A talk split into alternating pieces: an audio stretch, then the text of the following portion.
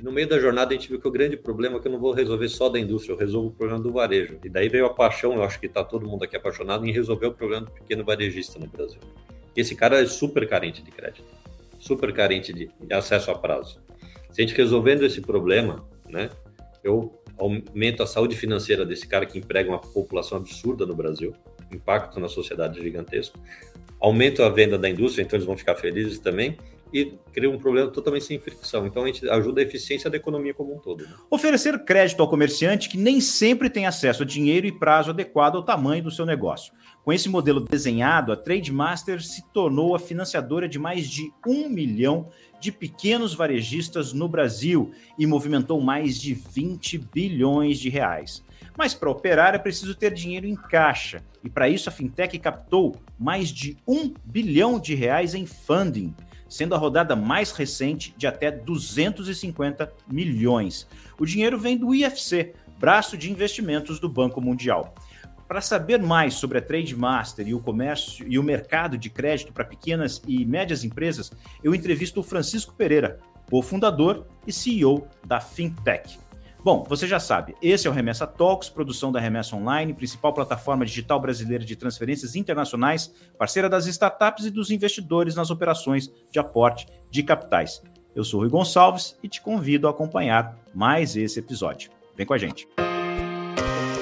Começa agora o Remessa Talks, a websérie da Remessa Online sobre o mundo dos negócios das startups. Francisco, muito bem-vindo ao Remessa Talks. Obrigado por ter aceito o nosso convite. Obrigado pelo convite, foi um prazer falar com vocês. Cara, você trabalha num negócio que não deve faltar cliente, né? Porque gente, comerciante precisando de crédito deve ter a rodo, né? Como é que é você dá conta de atender todo mundo? É, bem que você falou, Rui, é uma carência gigantesca aqui no mercado brasileiro. O acesso a crédito pequeno varejo é uma das dores da nossa economia, né? É bom que dê oportunidade para criar um negócio bem legal aqui, que é exatamente ajudar, como você falou, essa jornada do pequeno varejista a ter acesso a mais prazo, mais limite para comprar sua mercadoria. E tem muita gente batendo a porta?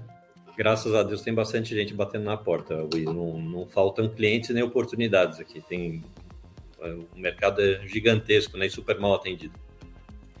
Por que, que é mal atendido? A gente até desconfia, mas é melhor ouvir de quem é especialista. Por que, que é mal atendido? Não, o mercado de crédito pequeno varejo é muito limitado pela alta concentração bancária que existe no Brasil. Né? Você tem mais de 85% de todo o crédito concentrado em cinco bancos. E a jornada desse pequeno varejista em ser atendido pelo, pelo sistema tradicional é muito longe do dia, dele, dia a dia dele, é bastante burocrática e traz uma fricção para o negócio dele. É, é até interessante, a gente fez uma pesquisa com os nossos clientes né, aqui para ver qual a relação desse varejista com a palavra crédito, né, o que, que ele acha que é crédito. Por incrível que pareça, crédito está associado a um insucesso no negócio quando você fala que ele teve que tomar crédito, ele teve uma má experiência, uma má gestão do negócio, e por isso ele, infelizmente, teve que tomar crédito. Ele não vê como uma coisa positiva. O que a gente tenta fazer aqui é exatamente inverter essa, essa lógica, né? Oferecendo prazo para ele. Prazo é uma coisa legal, então ele consegue ter mais prazo, mais limite para comprar da indústria, do fornecedor que ele gosta. Quando ele fala de crédito em si, é tão ruim a experiência dele com o banco que ele vê uma coisa negativa. É interessante, né? Um insight interessante do comportamento desse, desse público. E, e, quando chega no banco, o banco pede até a alma dele como garantia, né? Você, como é que faz? Você troca a alma dele por alguma outra coisa? Exato, super importante o teu ponto, Rui. O que a gente investiu muito aqui na trade foi na parte de modelagem, modelos estatísticos e behavior, né? Quando você está falando em crédito massificado, você pegar a garantia real, documentação desse pequeno comércio, pequena indústria, não existe isso, né? A, a, a, informação que é presente ali na formalização não reflete totalmente a realidade daquele comerciante, daquele empresário, microempresário. Então, é, juntando as informações que a gente consegue obter no mercado, né, nos birôs de informação, modelos próprios e o relacionamento desse varejo, dessa indústria com as indústrias que nos contratam para substituir o crédito nessa cadeia de distribuição, a gente consegue ser muito assertivo na concessão desse, desse crédito sem pedir documentação nenhuma. Esse é o ponto, né? Você consegue fazer uma transação totalmente sem fricção, né? Você não precisa pedir documentação, porque os dados existentes você já é capaz de dar um crédito para ele começar a transacionar e comprar na, nos fornecedores principais dele. Você falou de uma coisa que, que é muito interessante uhum. e que as empresas de tecnologia têm capacidade de implementar isso. Os bancos também teriam, eles só não tinham interesse né, uhum. de pegar essas informações que estão nesse universo digital e começar a tratá-las, ao invés de ficar pedindo para o cliente trazer uma montanha de documento para ele uhum. fazer uma análise. O que você faz aí? A gente convive aqui na, na, na remessa online, quer dizer, o nosso cliente para transacionar, mandar dinheiro para o exterior ou para receber dinheiro do exterior, não precisa abrir a vida dele por completo. Inclusive, o Banco Central fez a mudança no marco cambial, que é justamente para facilitar um pouco disso. O Banco, o Banco, Central entendeu, quer dizer, qual é o, onde é que estão as operações de risco. Se as operações não têm aquele mínimo de configuração, putz, passa ela pré-aprovada, não tem problema. Está acontecendo isso também no crédito direto? Quer dizer, está mais fácil você usar as informações que você tem no mundo digital para tomada de decisão e os órgãos que exigem garantias para que você não afete o seu uhum. funding a ponto de haver algum tipo de risco na sua operação, uh, eles também passam a aceitar essas informações tecnológicas ao invés de uma pilha de papel? É, por incrível que pareça, Rui, essa conversa com órgãos externos que nem o UFC é muito mais até evoluída do que com outros emprestadores de dinheiro aqui no mercado nacional. É, a informação transacional que estão disponíveis anteriormente nos birôs e a partir do último marco regulatório no Open Banking, né, que você começa a ter acesso ao que cada um transaciona no sistema financeiro, ajudou muito a ser uma assertividade muito maior dos modelos de concessão de crédito massivo que independe de documentação. Então, foi aumentando cada vez mais a aceitação desse tipo de inteligência de crédito versus o tradicional, que é pegar documento, pegar garantia real e tudo mais. Obviamente, você tem um cenário muito constritivo de crédito nesse momento, com a inadimplência crescendo muito nesse setor de pequenas e médias empresas. O que leva, às vezes, a um questionamento dos modelos. Né? O que, por isso é muito importante você não deixar o modelo solto, né? Você tem que fazer uma manutenção periódica muito próxima do modelo para manter a sua inadimplência ou seu nível de não pagamento no primeiro dia de, de vencimento monitorado e você prestando essas informações para os seus tomadores, né? Ou seja, para quem está emprestando dinheiro para mim, você consegue ter uma transparência que dá tranquilidade para o investidor. E a gente Agora, tem conseguido fazer isso super bem, graças a Deus, né? uma matéria sistêmica. Num cenário de juros alto e, e muito provavelmente deve perdurar por um bom tempo, como é que fica o acesso ao crédito e como é que fica a inadimplência? É, o, o, juros alto, né, que é o, o juro básico da economia no nível que a gente está falando, ele leva um comportamento um pouco diferente do que a gente via no passado, né, Rui? Porque você tem as empresas que estão mais alavancadas começam a ter um custo dessa dívida muito mais representativo perante o seu fluxo de caixa. Então, muitas vezes a gente faz modelos onde você prevê o first payment default, né? a primeira delinquência ou não pagamento no primeiro boleto que você manda para a pessoa. Várias vezes agora a gente está tendo um outro cara que é diferente, é o fifth payment default, né? o cara que não paga a quinta parcela. É o cara que teria toda a propensão a pagar se tivesse um fluxo de caixa mais ajustado, mas por causa do alto custo dos juros, acaba tendo um desbalanço no fluxo de caixa futuro. Isso leva a modelos serem mais curtos na período de vida deles. Você tem que ajustar os modelos pela nova realidade de alavancagem alta com alto preço do dinheiro, né? Então, por isso sim você vê uma aumento da inadimplência geral nesse mercado de pequenas e médias empresas, inclusive algumas grandes que a gente está vendo por aí com índice de alavancagem bastante alto, né? Então, o índice de alavancagem alto leva a você ter uma inadimplência pior e modelos têm que ser ajustados para acomodar essa nova realidade. Como é que vocês fazem a operação de, de, de crédito uh, com os, os clientes? Ela é toda digital? É um app? Como é que vocês transformaram essa, essa possibilidade de conexão com vocês para obtenção do crédito e uhum. o que, uhum. que vocês exigem e o que vocês oferecem? Então, o que, que a gente fez aqui, Rui, é criar uma solução que ela é plugada nos RPs sistemas de gestão das grandes empresas e distribuidores. De forma que quando o varejista ou pequena indústria vai comprar da grande indústria ou do distribuidor, é, ele não muda nada, é uma operação totalmente frictionless, né? A gente fala sem fricção, um termo super bonito de falar hoje em dia, mas de fato faz uma diferença muito grande na adesão dos nossos clientes, né? Então, à medida que ele passa a comprar qualquer mercadoria a prazo nas condições pré-estabelecidas como condição Trade Master, ele já faz a contratação automática disso, não precisa ter um, um aceite no app nem nada. É o processo de compra tradicional que ele sempre faz, simplesmente selecionando a condição de pagamento da Trade Master, né, com um prazo adicional, com um limite adicional. Totalmente seja... transparente para ele. Desculpa te interromper. Não, tranquilo. A tua parceria é com o, o na, no caso é a indústria, é o, é o, é o, o distribuidor, é o, é é o atacadista. E o varejista vai até ele comprar, e aí uhum. ele pode optar pelo teu financiamento. Exatamente. Ele não chega nem a ser um financiamento, é uma condição de compra, né? Ele tem aquele prazo estendido para comprar daquele distribuidor, como ele sempre teve. Imagina que o sonho de qualquer varejista é poder ter mais prazo, mais limite para comprar o principal produto dele, né, Rui? É isso que a uhum. gente se posicionou.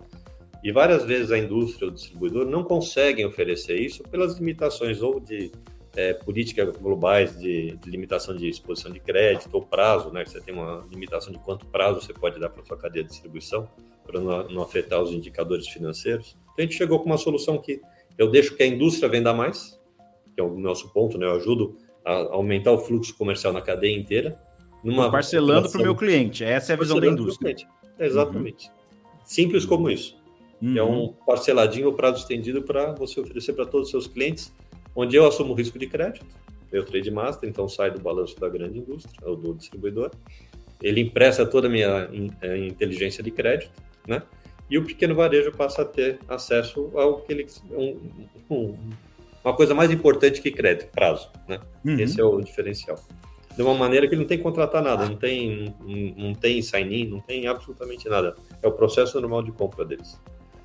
Uh, quando você fala de um prazo mais dilatado, uhum. o que, que a gente está falando? O que, que é padrão e o que, que vocês oferecem? Ah, você tem mercado. É que depende muito de mercado para mercado, né? Em, uhum mercado de consumo massivo, você tem prazos muito curtos, com 7, 14, 21 dias. Você pode estender esse prazo até o dobro do prazo, até 45, faz um, em vez de pagar em 15 dias, pode pagar uns 7, 14, 21, 28, de acordo com a cadeia. Em outros mercados, você chega até a 180 dias de prazo. Né? Quando a gente vai no mercado agro, até 360. Então, vai muito é, de acordo com cada tipo de mercado para ser uma coisa aderente ao fluxo de caixa do próprio varejo. É uma coisa que acontece muito quando a indústria vai fornecer um produto para esse varejo, é que ele não quer pegar o produto é, lançamento, né? Ele não sabe se vai virar. Então, imagina, eu vou botar, comprar, botar na minha prateleira, não sei se vou vender, quanto tempo vai demorar e daqui a pouco já tem que pagar para a indústria, né? Então, a gente ajuda nesse processo também, quando tem lançamento de produtos, SKUs, produtos mais diferenciados, onde a margem do próprio varejista é maior, então, a gente ajuda ele a ter acesso a esse, esse tipo de produto que normalmente poderia nem entrar na prateleira dele, dando mais prazo para dar tempo do produto girar, para daí ele pagar a indústria. Isso pode levar 30, 60 dias, que é o prazo normal para consumo, adicionais ao que ele tem. Taxa de juros, o que, que é padrão do mercado para esse tipo de negócio e com quanto vocês estão operando? Varia muito, ruim, varia muito. Uhum. Desculpa aqui. Ah, vai muito de segmento para segmento, tipo de, de indústria. É, se eu falar uma média, é a mesma coisa não fala nada, mas aquela cabeça no forno e o pé no, no, no, no congelador. Média uhum. não diz nada, varia, varia muito, mas é sensivelmente menor do que os 3,5%, 4% que esse varejo tem de acesso à taxa no banco. Né? É uhum. É muito menor do que que sensivelmente menor que isso. E, e com velocidade para obtenção, porque se for para cada operação que o varejista for realizar, ele tiver que ir ao não, banco e fazer um processo desse, ele nunca vai conseguir, né? Exatamente. E, e se conseguir, pode ser que não se conseguir fazer o processo, pode ser que não tenha acesso ao crédito. Né?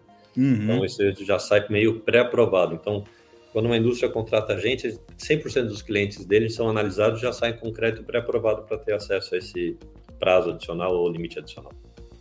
Como é que você teve a ideia de fazer esse negócio? Da onde você veio? Por que, que a Trade Master nasceu? É super interessante. Eu, eu, era da indústria, então eu, esse problema que eu estou tentando solucionar é o que eu sofria na, na indústria, né? É então, a melhor forma de aprender, né? É, sentir a dor no, no próprio bolso, né? Então, várias vezes a gente ia para discussões de budget e tudo mais. e falaram, olha, Chico, né, vamos fazer o seguinte, você vai aumentar a margem no Brasil, né, e reduzir o working capital, o capital de giro. Falo, não dá para fazer as duas coisas, né? Para fazer margem, você tem que vender mais pulverizado e esse pessoal precisa de prazo. Me dá capital barato lá de fora e eu consigo repassar isso e vender mais.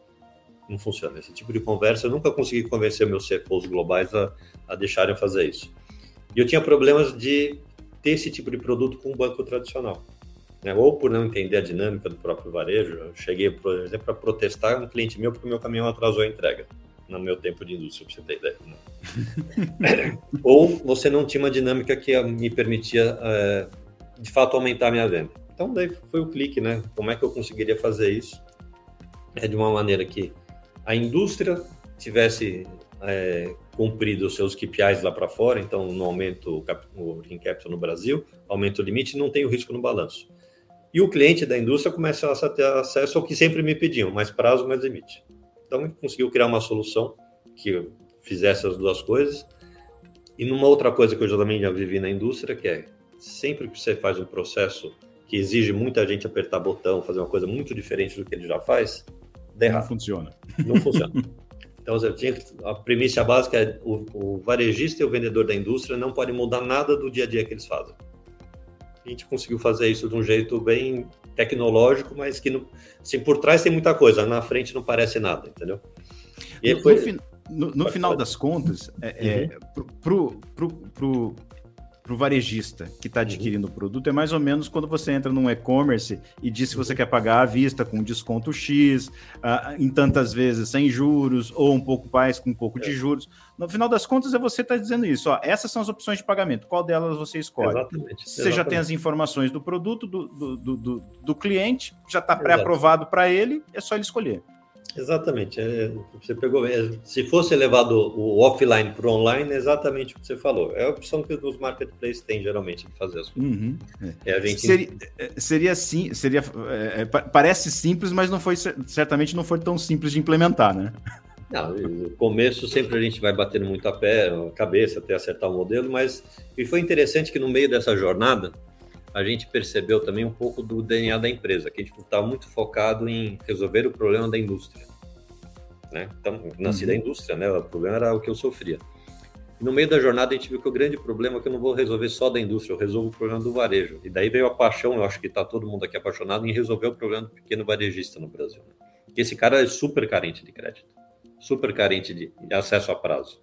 Se a gente resolvendo esse problema, né, eu aumento a saúde financeira desse cara que emprega uma população absurda no Brasil, impacto na sociedade gigantesco, aumento a venda da indústria, então eles vão ficar felizes também, e cria um problema totalmente sem fricção. Então a gente ajuda a eficiência da economia como um todo, né? Então foi bonito, foi legal começar de um problema específico da indústria, a gente viu que a abrangência podia ser muito maior do que a gente imaginava no começo. Você certamente não fez isso sozinho. Não. Quais foram as pessoas que acreditaram na, no, na solução do mesmo problema e embarcaram nessa com você? Estou com o sol aqui atrás agora. É, o, o, sol apareceu um pouquinho. Se você puder vir um pouquinho para o seu lado esquerdo, você vai cobrir o sol tranquilamente e não vai atrapalhar aqui, a imagem. Aqui? Isso. Aí, aí, perfeito. Aí você vai me falando. É, a gente, no, a primeira pessoa que eu trouxe para o projeto foi um amigo meu de longa data, o Emerson Moreira que é o sócio fundador do grupo LTM, que cuida dos programas de loyalty. É uma maior empresa que cuida, cuida desses programas de fidelidade, tanto dos bancos, né, mas também das indústrias. Então, eles tinham muito contato com várias dessas indústrias que são nossos clientes hoje. E a gente fez um teste de conceito. Falava, esse problema que eu vivia acontece aí também? Surpresa, surpresa, acontecia com todo mundo o mesmo problema. Então, teve uma adesão muito grande à primeira ideia. A partir daí, a história é bem tradicional, viu, Rui? Sabe? Tive uma ideia, testei com alguns clientes, faz um PPT e vamos buscar investidor, né? Então, a gente teve uma rodada que demorou uns seis meses para fazer a captação. A gente teve cinco propostas, quatro fundos e um banco, né? E o banco foi o Sofisa. E esse foi o terceiro pilar, um cara que conhecia profundamente crédito para ajudar a ver se as coisas funcionavam direitinho, né? E daí começou a, a nossa jornada aqui com, com o Sofisa, com o nosso primeiro investidor, agregando no comitê de crédito, mas a empresa sempre foi totalmente apartada, né? E aí foi, foi surgindo várias outras pessoas importantes que foram sendo incorporadas aqui à, à Trade Master, né? E a maioria deles egressos da indústria, não do banco. Interessante, né? Então, todo mundo sofrendo um pouco do dia a dia que a gente tinha antes na indústria, ajudando a resolver um problema com a cabeça de indústria e de varejo, não com a cabeça de banco. Você levou quem sentia a dor, não quem causava a dor, né? Exatamente. Porque quem causa a dor não sente, não, não se tá preocupa tá sentindo, com ela. Né? Para quem sente a árvore, não o machado, né? É, é, exatamente, exatamente. E, e nisso tudo, em quanto uhum. tempo, Francisco? Quando é que veio a, a primeira ideia? Quanto tempo você levou para validar e transformar isso numa empresa? A gente teve a primeira ideia, acho que em 2013, quando eu ainda era executivo da, da Bung, a gente começou a testar conceitos, daí eu acho que em 2014, em junho de 2014, a gente teve a conversa com o Sofisa, onde a gente decidiu que ia com eles, e daí demoramos seis meses para negociação de contrato e a, e a aprovação do, do, aporte instrumentos, né, instituições financeiras tem um processo um pouquinho mais demorado de aprovação desse tipo de investimento. Mas foi um processo de dois anos, vai, entre a primeira ideia, teste de conceito, fazer a captação e, de fato, começar a, a, empresa. E depois o aporte a gente demorou acho que uns seis meses para fazer a primeira operação, que era investir em sistemas, fazer integração com o primeiro cliente, tudo mais, fazer as aprovações. E a primeira nota fiscal foi em junho de 2014. Aí a empresa vai indo de 2014 para 2015, mas aquele foi um período danado. A economia deu uma boa fundada 2015, 2016, 2017. Para vocês, foi bom? Vocês estavam vendendo lenço ou vocês estavam chorando junto? Eu acho que ele estava vendendo lenço. Graças a Deus. Assim, o, o, pitch de você ajudar a indústria a vender mais sempre é uma coisa que depende de tá crise ou não tem crise, é uma necessidade que sempre está aí no dia a dia da, da indústria, né? E quando você faz isso atrelado também a um instrumento de mitigação de risco, que estava muito em voga e volta agora, está em, em, voga agora, né? Com redução de capital de giro, é um, é um meio no-brainer para grandes indústrias multinacionais, que são grande parte dos nossos clientes âncoras aqui, né? Gente tem mais de 70 indústrias que usam a gente hoje aqui no, no Brasil. E depois, a gente não sofreu com inadimplência, que é muito interessante, que teve crises importantes de inadimplência nesse, nesse, nesse histórico aí, né, desses anos todos. Eu acho que muito pela relação que a gente tinha entre esse varejo distribuidor com a própria indústria, então a relevância dos nossos âncoras são bastante importantes, né, o que levam ao varejo a pagar primeiro o boleto dessa indústria fornecedora do que eventualmente pagar imposto, pagar banco, né? Então, se começa a dar problema, dá em outro lado, não aqui. E, e isso foi ajudou a gente, a, mesmo nas grandes crises, ter um bom, bom perfil de tanto de inadimplência quanto de incremento de vendas. Né? Eu acho que o maior teste de todos foi a pandemia, né? Ah, aí já não, Daí, nem se fala, né? né? Que é uma coisa que a gente sempre tinha com investidores. E aí, stress test, será que funciona? Depois disso aqui, foi, o BV entrou depois da pandemia. Falou, mais que isso aqui, impossível ter stress test, né? A gente manteve a inadimplência sob controle, claro, muito parceria com os nossos clientes, e conseguimos aumentar sensivelmente a nossa carteira de clientes durante a pandemia, por incrível que pareça. teste de teste de estresse maior do que a pandemia só se um meteoro se chocar com a Terra, né? É? Basicamente. Aquilo ali, ali para a economia foi assustador, né? Foi assustador. E eu acho que um grande sucesso nosso foi porque a gente agiu rápido também, onde apertar, onde soltar, quem ajudar. E a gente está muito centrado em segmentos que foram bastante resilientes né, na crise. Farma, alimentar, então, esse tipo, esse tipo de, de varejo, combustíveis, material de construção, não sofreu tanto quanto outros, naquele né? restaurante que foi afetado, alimentação e entretenimento foram mais. Então, acho que isso também ajudou um pouco e a parceria com as indústrias. Né? Legal. Francisco, a gente chegou na metade do, do, do tempo, então tá na hora da gente virar a página para a gente falar um pouquinho sobre investimento, sobre Legal. as rodadas que vocês receberam. Então, eu vou chamar a vinheta, vamos para a próxima rodada. Fechou. Chegou a hora da próxima rodada. Francisco, na próxima rodada a gente costuma falar sobre a questão, principalmente a questão do capital. Uhum. E no negócio de vocês, o negócio de vocês é dinheiro. Então, Sim. uma coisa é receber investimento para botar a empresa para operar. Outra uhum. coisa é receber investimento para poder emprestar. E quanto mais você tem uhum. clientes, mais dinheiro no fundo você precisa ter né, uhum. disponível para emprestar. Então, primeiro vamos falar como é que você viabilizou a viabilização do negócio vem através do Sofisa. Como é que foi essa Isso. relação com eles e como é que vocês é, é, é, é transformaram isso efetivamente numa empresa? A primeira, como você falou, o primeiro investimento veio do Sofis e um dos motivos que a gente escolheu um banco e não um fundo como, como primeiro investidor ou nosso investidor foi exatamente o acesso a crédito. Né? Então, as primeiras operações que a gente fez foram baseadas no próprio balanço do Sofisa. Né? A gente usou o balanço do banco para fazer as operações para ter acesso a funding. E a primeiro commitment do próprio Sofisa foi uma linha de 100 milhões direto para a gente. Né? Então a gente poderia usar até 100 milhões no balanço deles até fazer outras estruturações. Passo seguinte foi a estruturação do nosso primeiro FDIC, né, onde você daí tinha uma parte das operações do balanço do Sofisa e outra parte onde a gente estruturou um, um FDIC junto com o pessoal da Solis, que você citou anteriormente, né, que foi a casa que a gente escolheu para fazer o FDIC, e daí foram vários investidores, a gente foi ao mercado e com eles a gente conseguiu fazer a primeira captação no, FDIC, que hoje já está perto de 500, 600 milhões de, de reais de, de. Né? E, e, aí é diferente você captar uhum. dinheiro para investir na empresa e captar dinheiro para você emprestar por sua empresa? As conversas são diferentes? Totalmente diferentes, totalmente diferentes. Quando você vai captar dinheiro para investir na empresa em si é muito uma conversa de private equity, né? Então, você, qual o valuation da empresa, o que, que ela vai gerar de, de valor, qual o impacto que tem para os clientes, é aquela conversa normal de, de investimento em private equity.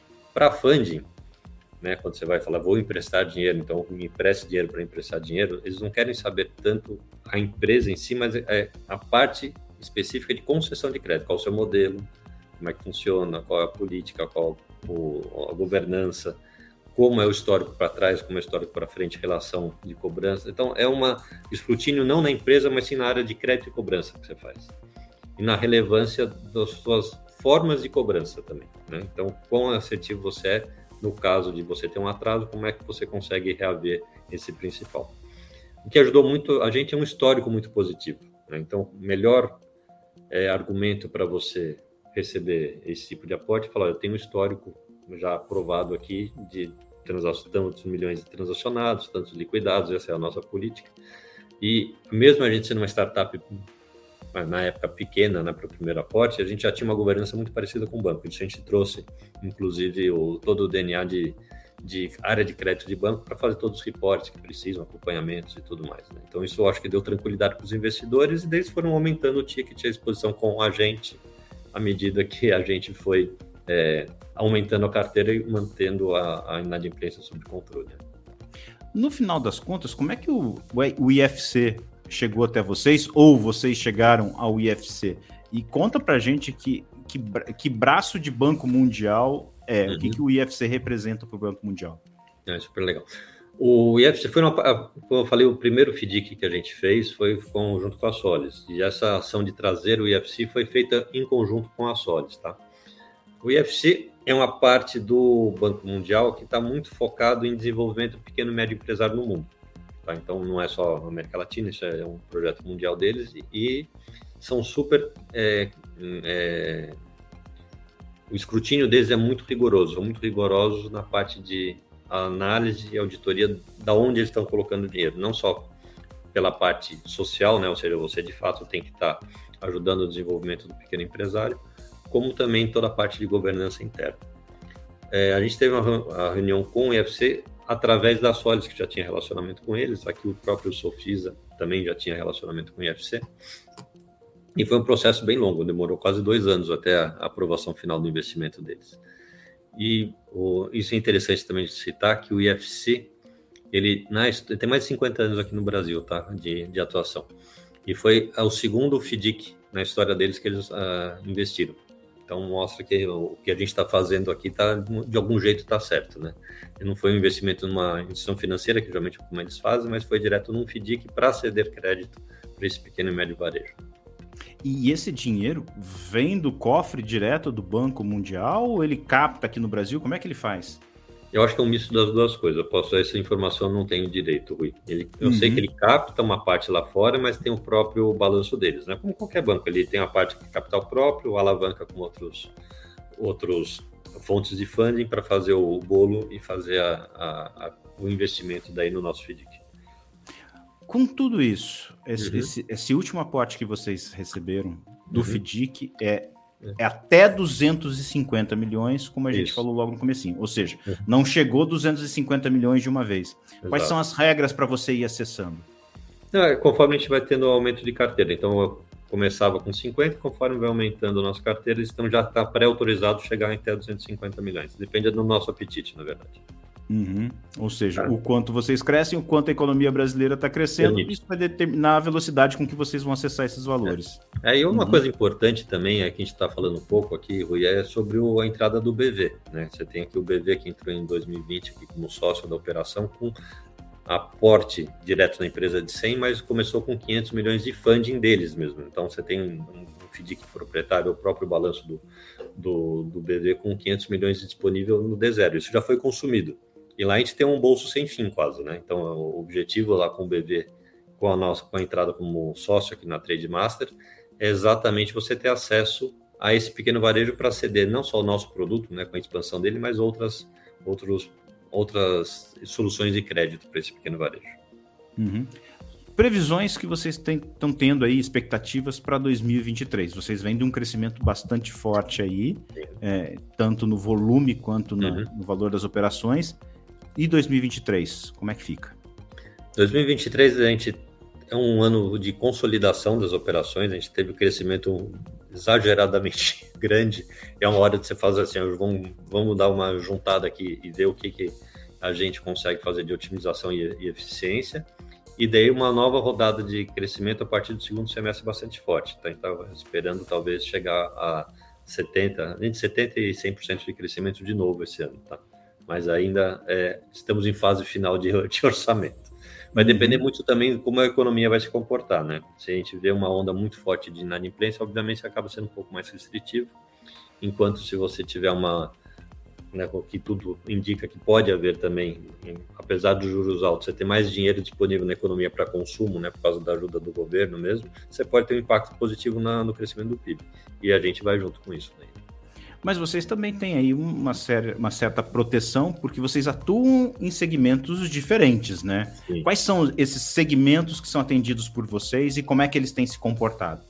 É, como eu estava falando um pouquinho antes na pandemia, é muito forte em, em produtos de consumo massivo, né? Fast moving consumer goods, que várias dessas indústrias de produtos massivos são clientes nossos. É um segmento que é mais ou menos resiliente a crises às vezes você tem mudança de perfil de produto de alto, premium para middle, para é, para básico de consumo, commodity. Então você pode mudar de categoria, né, de faixa dentro da categoria, na verdade, mas a categoria continua consumindo bem. Então isso que é tipo mais de produto é esse? Um exemplo não, de produto final. É, higiene e limpeza, você vai falando de alimentar, né? Então você deixa de comprar um iogurte X, compra um iogurte mais barato, você deixa de comprar manteiga para margarina. Então você consegue fazer umas trocas de produtos dentro da mesma categoria, mas você não, não, atra, não, não diminui o consumo. Se você tem esse dinheiro de novo na economia, na verdade você tem o contrário. Então você volta a ter um, um upside, né, em volta de consumo de produto mais premium, que são a maioria dos nossos clientes tem portfólio completo. Então, esse é um segmento que é bastante resiliente, a gente acredita que vai muito bem nesse segmento. Outro segmento que a gente é muito forte é em construção civil. Então, algumas indústrias muito relevantes nesse mercado usam a gente para fazer a venda ou para construtoras, que é um segmento um pouco mais delicado, mas para lojas de material de construção que foram super bem na, na pandemia. E se tiver de novo a ajuda do governo, é um segmento que respondeu muito bem lá atrás, é possível que venha a responder aqui. Existe um pouco de dúvida, né? Esse segmento está falando prevê uma retração de perto de 11%, 11% né? 11%, 15%, depende com qual indústria você fala, mas é um segmento que a gente acredita que seja resiliente na parte de inadimplência, tá? Talvez não cresça tanto quanto o pessoal quer, mas vai estar tá aí de qualquer jeito. O grande desafio pode... para a construção civil é justamente taxa de juros, né? Porque quando você lida com financiamentos de longo prazo, essa taxa de juros acaba sendo uh, um, um, impeditivo. Mas acontece. A acontece. construção civil ela vai funcionar. Exato. E tem um segmento da construção civil que são as lojas de material de construção, né? Que são menos é, impactadas pelo custo de um novo um prédio que você vai comprar com, com, financiamento, mas é aquela obra que você faz em casa. Então, se você tem mais dinheiro disponível, a população acaba comprando para fazer a reforma em casa, fazer uma expansãozinha de casa. Então, isso acaba gerando um consumo positivo também. Uhum. É outros segmentos que a gente atua também em farma, que é super resiliente também, né? Você não consegue deixar de comprar medicamento. Então, a parte de higiene e beleza é um pouco, você troca mais de categoria, mas eu acredito que não vai ser tão, tão fortemente afetado. E a gente tem algumas vendas industriais, a gente tem agronegócio, que está entrando um pouco mais forte esse ano, você tem a parte de químicos também, que tem uma parte interessante, lubrificantes, combustíveis, então tem algumas uh, partes da economia que eu acho que são bem positivamente afetadas com esse dinheiro mais disponível. Uhum. E outros que são piores afetados que a parte de moda, né? Que isso, isso varia bastante. Então é um, um, segmento que a gente tem um pouco mais de, de cautela em falar as projeções de, de tamanho de mercado mas no final das contas o que você fez foi um grande de um head, né? Você está atuando em diferentes setores. alguém vai passar, vai passar um ano difícil e alguém vai ter um ano muito bom né? no meio Exatamente. desse grupo, né? É, e, e, um pouco do sucesso, né? Você não pode se calcar numa indústria só, num segmento só, né? A variação disso leva, inclusive, a, a experiência cross, que é super interessante. Você leva uma empresa de material de construção para falar com uma de bens de consumo. Você vai falar, não tem nada a ver, né? e tem tanta experiência rica para trocar, então a gente acaba tendo esse catalisador também entre elas, que é super interessante. Uhum. Bom, a gente já falou na uhum. perspectiva uhum. para 2023, já falamos aí de quem uhum. investiu em vocês. Agora, como é que vocês fazem, cara? Como é que vocês uhum. efetivamente é, avaliam qual é o momento de ir ao mercado para buscar mais dinheiro? Esse ano, vocês estão prevendo novas rodadas? Provavelmente para funding, não, porque vocês ainda têm um crédito bastante robusto aí. Mas uhum. para a empresa, estão olhando para isso? A gente não está, falando bem a verdade. Como a gente tem o, os bancos como sócio aqui, a gente tem um, um bolso bastante é, importante para a gente fazer captações futuras para investimentos na empresa já meio acordados, com praticamente com o BV. Né? Então a gente não, não prevê novas rodadas de captação externas, né? nesse ano. O, o dinheiro disponível é o suficiente para a gente fazer as, as uh, expansões que a gente prevê para esse ano, como lançamento de produtos, expansão de equipe, é uma coisa que já está mais ou menos acordada com os nossos investidores. E como você falou, a parte de funding também está resolvida. Foi, a lição de casa foi feita o ano passado para a gente ter os próximos dois, três anos sem precisar se preocupar com isso. Agora, você veio de um mercado super tradicional. Você falou que veio da indústria e os uhum. seus sócios também vieram de mercados bastante tradicionais. Como é que foi essa transição para esse mercado dinâmico das startups? Ah, foi uma delícia. A primeira coisa é poder usar camiseta, né? Uma coisa maravilhosa. Outra coisa também que é, é interessante como você às vezes se afasta do mundo real estando nessas super organizações. Né? Então eu tinha secretária, resolvia metade da minha vida era secretária. Não existe mais secretária aqui. Tem uma, é, a vida real tudo não tem mais sala fechada, né? Na época de outras empresas tem a sala, de sala para chegar falar comigo. Agora não, estou aqui no meio da baia com todo mundo é muito mais divertido. Eu acho que isso é a primeira coisa. Eu, ter uma um choque de mundo real que foi muito bom, né? Outra coisa também, o dinamismo, muito diferente, né? Então, aquela coisa de hierarquia que tem muito nas empresas tradicionais. Então, para falar com o gerente, tem que falar com o assistente, para falar com o diretor, tem que falar com a secretária, com dois gerentes. Aqui não, qualquer um entra aqui na, na, na minha baia, fala comigo, fala com qualquer um, tem que falar com o gerente para depois falar com o assistente. É, é muito mais dinâmico e fluido, né? esse tipo de cultura que é uma coisa que está me empolgando cada vez mais em, em permanecer eternamente no, no, mundo das fintechs aqui é muito mais dinâmico, né? E é interessante também quando você vai falar com os próprios investidores, vai falar com o pessoal do BV, do Sofisa, quando eles vêm aqui, fala, puta, mas é tão mais legal aqui, né? A dinâmica aqui é muito mais é, fluida, de fato, né? muito mais mundo real do que geralmente nessas organizações que, querendo ou não, quando vai crescendo, crescendo muito, acabam sendo mais departamentalizadas, tem os, os rituais e tudo mais. Então é, é divertido, é bem divertido. Você falou dessa questão da hierarquia, eu me lembrei logo que eu, quando eu comecei a trabalhar com startup, Aí eu uhum. precisava de, de uma ajuda, de um acesso a um, a um outro departamento, né? E aí a, a, minha pergunta foi: eu, eu tenho que ficar subindo o pedido na minha área para ela lá em cima fazer a transição para descer? O que, eu faço? Como é que eu falo com a outra área? O pessoal falou assim: você levanta daqui, vai até aquela mesa e fala com aquele cara. Basicamente isso, muito mais fácil. Né? É, simplifica. É uma um delícia.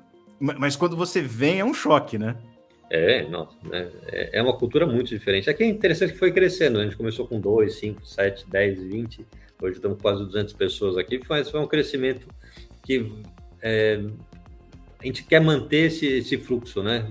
Totalmente informal e não virar aquelas organizações que a gente todo mundo quer sair dessas, né? Interessante. Fala com o pessoal que vem para cá, não, pelo amor de Deus, eu não quero isso aqui, não quero voltar para aquele mundo.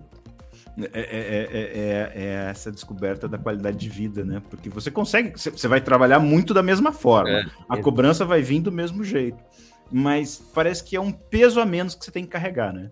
É, sei lá, acho que é, um, é mais natural, né? Assim, uhum. Não parece tanto que é trabalho, na verdade. Às vezes o pessoal aqui vem se divertir, né? Batendo papo uhum. aqui até mais tarde, porque, não, porque tava legal, sei lá, né? não, não precisava uhum. ficar aqui. E é um pouco também do que a gente está tentando fazer aqui é nesse ambiente de home office, como é que você faz a atração das pessoas para vir para o escritório, né? Que assim, para formar cultura tal, é importante vir para o escritório. Não dá para ficar 100% home office, mas também não dá para ficar 100% no escritório. Então, o híbrido eu acho que funciona legal, mas tem que ser um ambiente agradável, que tenha um, um porquê estar tá aqui, né? Por que eu, eu tenho que ter alguma coisa que eu faço diferente no escritório do que eu faço em casa, senão eu fico uhum. fazendo em casa, né? Uhum. E isso é interessante, o ambiente de interação foi criado aqui, eu acho que isso que leva a ser atrativo, né? Então, as pessoas vêm aqui para se comunicarem com as outras, para ter um relacionamento com as outras pessoas, não para trabalhar no seu, seu quiosquezinho, né? Tem que ter uhum. um, um pouco mais de, de abrangência e uma vida mais rica, né? Um contato mais rico com, com o resto. Né? Tá divertido, posso falar com você que tá divertido. Legal. Francisco, terminou nosso tempo. Completamos aí a, o, o, prazo da o, o, o, tempo combinado, os 40 minutos aí da, de conversa com você. Eu acho que foi super produtivo. Você conseguiu contar para a gente essa história e falar de como é que é esse mercado, porque é, uma, porque é a vida dura de mais de um milhão aí de pequenos comerciantes que todo dia precisa fazer conta para ver se vai ter condição de comprar e ter o prazo necessário para pagamento para poder fazer a próxima compra. Obrigado é. e muito sucesso para você a Trade Master. Super obrigado, adorei o papo aqui. Qualquer coisa sempre estamos à disposição. Legal, legal. E eu quero agradecer você também que acompanhou o episódio até aqui. O Remessa Talks é uma produção da Remessa Online, principal plataforma digital brasileira de transferências internacionais, parceira das startups e dos investidores nas operações de aporte de capitais. Até nosso próximo encontro. Tchau, tchau. Tchau, tchau. Esse foi o Remessa Talks, websérie da Remessa Online. A gente se encontra na próxima rodada.